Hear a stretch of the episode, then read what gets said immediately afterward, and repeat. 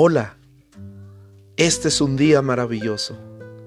Comenzaremos un viaje a través de los salmos, en la palabra de Dios, la Biblia. Una visión general de los salmos comienza con un principio clave.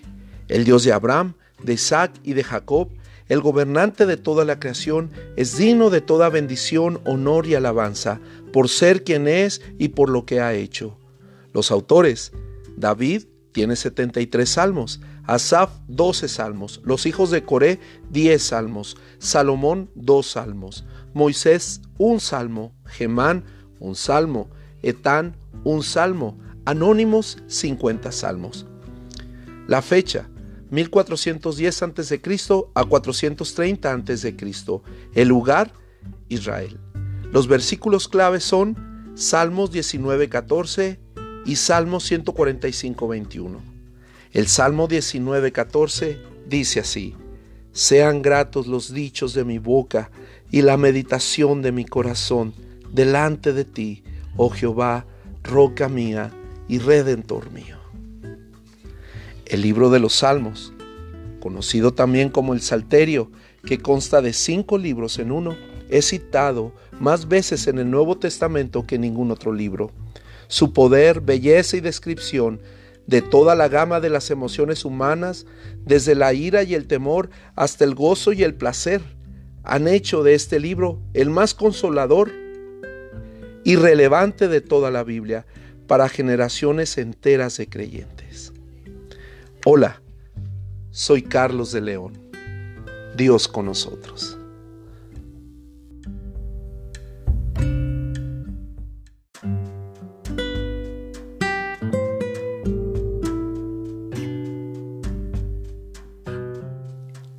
Salmos, libro 1. Salmos, del 1 al 41. Salmo capítulo 1, el justo y los pecadores. Bienaventurado el varón que no anduvo en consejo de malos, ni estuvo en camino de pecadores, ni en silla de escarnecedores se ha sentado, sino que en la ley de Jehová está su delicia, y en su ley medita de día y de noche será como árbol plantado junto a corrientes de aguas, que da su fruto en su tiempo, y su hoja no cae, y todo lo que hace prosperará, no así los malos, que son como el tamo que arrebata el viento.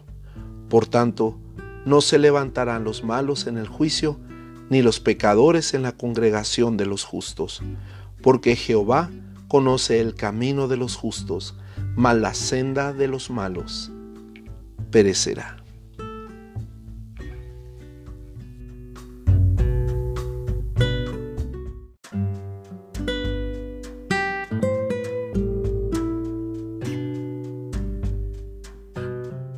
Salmo capítulo 1, verso 3.